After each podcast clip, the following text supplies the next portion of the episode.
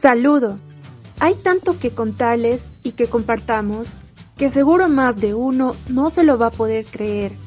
Pero bueno, si vamos a tener un tiempo para hablar entre nosotros, mejor lo hacemos fabulosamente especial. Hola, soy Viviana y como todos los bienes que hablamos de espiritualidad en Jojo Jonas, continuaremos con nuestro tema de la semana pasada. ¿Creemos en algo? Se trata de sentir aquello en lo que crees. Quedamos la semana pasada en los beneficios de la fe y una práctica religiosa. Esto influye no solo en el comportamiento del ser humano, sino en su vida misma. Continuando con esto, vamos a analizar una pregunta importante. ¿Creer es lo mismo que tener fe? Curiosa pregunta, pero muy válida, ¿cierto? Desde que empezamos a hablar de estos temas, de hecho el título de este que estamos desarrollando habla de la creencia, creer o no en algo, pero no es lo mismo que tener fe. Creer se refiere al conocimiento, a la validación de algo que según mi análisis personal es cierto y tomo como verdadero. Por ejemplo, una amiga me dice por teléfono que se hizo un tatuaje en el cuello. En ese momento yo le creo. Pienso que según su personalidad y que ya me lo venía diciendo antes, entonces es real. Seguro está el tatuaje en el cuello. Nos citamos y yo voy segura de ver el tatuaje. Nos encontramos y me muestra el tatuaje. Entonces confirmo aquella creencia que tenía.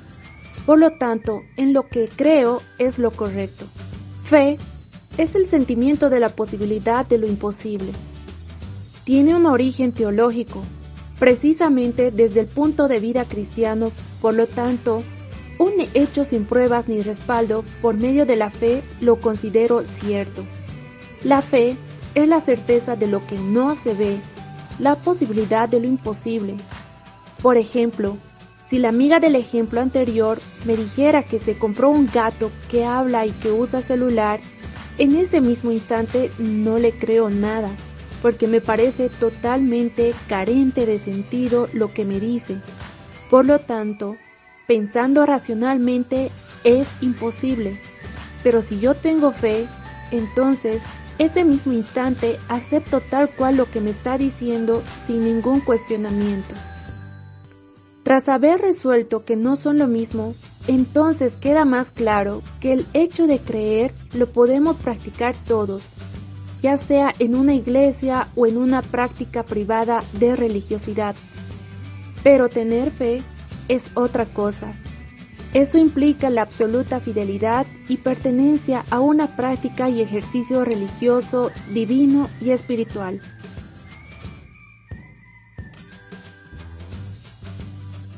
Después de ver estos aspectos, entonces concluimos que somos libres de creer en lo que nos parezca mejor y de hecho todos lo hacemos.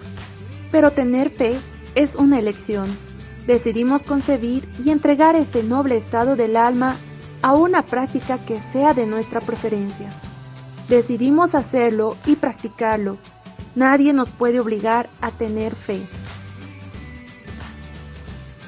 ¿Cuáles son las creencias más populares en el mundo? Ahora que ya sabemos la diferencia entre creer y tener fe, pues vamos a darnos un gran viaje por el mundo y nos vamos a encontrar con muchas cosas interesantes. De acuerdo a los estudios del Dr. Jonathan Seal, que el año 2018 escribió un libro titulado Same Grain, donde explica las creencias más comunes en el mundo. Este estudio está respaldado por la Universidad de Hopkins en Estados Unidos. El 54% de las personas cree que existe una divinidad. Hablamos de Dios, el universo, la madre tierra, seres superiores, ángeles, fuerza interior, etc. El 47% cree en fantasmas. Un 43% cree en universos alternativos, planos dimensionales en los que también transcurre la vida. Un 39% de las personas cree en alienígenas. Un 30% cree en parapsicología, es decir, actividad paranormal. Un 27% cree en teorías conspirativas. Un 25% cree en viajes en el tiempo.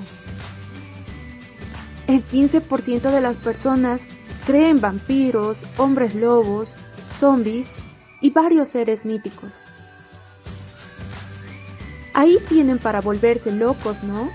Les aseguro que si se vuelven a hacer las mediciones, ahora el 47% de las personas creen teorías conspirativas, porque con la situación que se vive de la pandemia en el mundo, se han desarrollado muchas hipótesis y con seguridad habremos creído en más de una durante este tiempo. Hay que considerar también de que el pensamiento humano ha ido cambiando mucho a lo largo de la historia. Me imagino que si se hubiese hecho un estudio similar en 1945, los resultados hubieran sido otros muy distintos. Así como dentro de 10 años, también habrán de cambiar con seguridad. En el futuro, ya las nuevas generaciones irán percibiendo tal vez aspectos que hoy para nosotros son desconocidos. De acuerdo a estos porcentajes, habría que entender que unos se asociarían con otros. Por ejemplo, yo creo que los que creen en teorías conspirativas posiblemente creen también en universos alternativos, viajes en el tiempo y alienígenas. No en vano hay las historias o leyendas urbanas, por ejemplo, en Estados Unidos, el Área 51, o en Alemania, de los soldados que salieron en fotografía durante la Segunda Guerra Mundial, pero que traían artículos de otro tiempo, del futuro, dicen algunos, cosas así. Sin lugar a dudas, creer es más un aspecto espiritual que religioso, según estos porcentajes, porque hay mucha gente que cree en Dios, pero no tiene fe entonces, estos serían solo creyentes.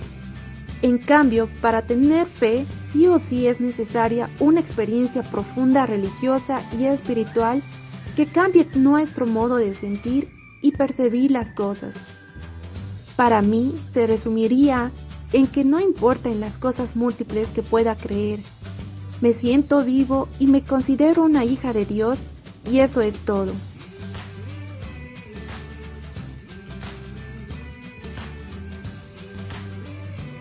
¿Cuáles son las cosas en las que la gente tiene más fe?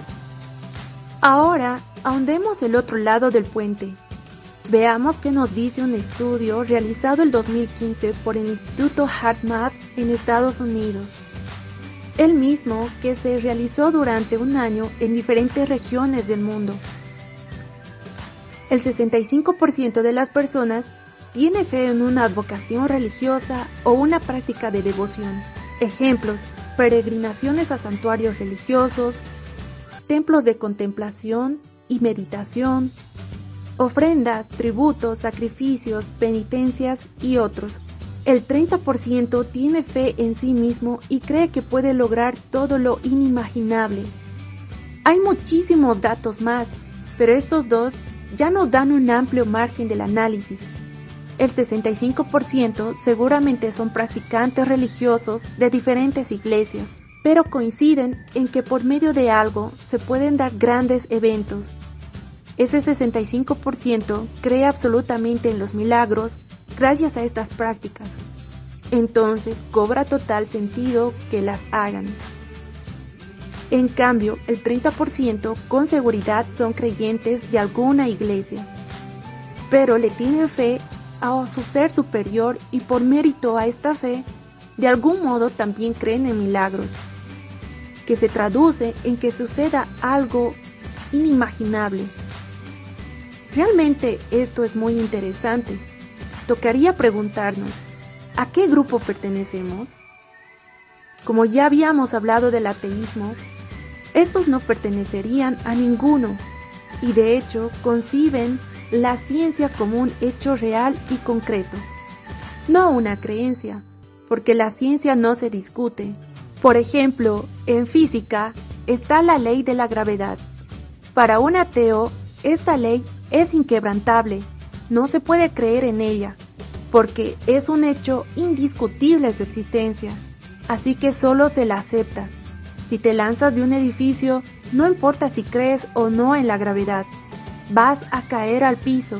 Por lo tanto, para un ateo tampoco es relevante si tienes fe o no en la gravedad, porque esta no cambiará. Para ir cerrando nuestro tema de hoy, entonces hay mucho en qué pensar. Para ser ateo hay que tener mucho conocimiento de las cosas a ciencia cierta, y eso requiere sin lugar a dudas mucho estudio. Para ser creyente debo desarrollar confianza, si no caeríamos en muchas trampas si damos por cierto todo lo que nos dicen o cuentan y para tener fe. Hay que tener mucho valor porque entregarte plenamente a algo es un compromiso real y sincero, que solo puede nacer de tu corazón y eso es realmente importante. Vaya, que hablamos temas intensos, esperemos que sean interesantes para ti también. Escriban su comentario en esta publicación o manden un mensaje por Messenger. Será muy bueno saber de ustedes. Hasta el próximo viernes.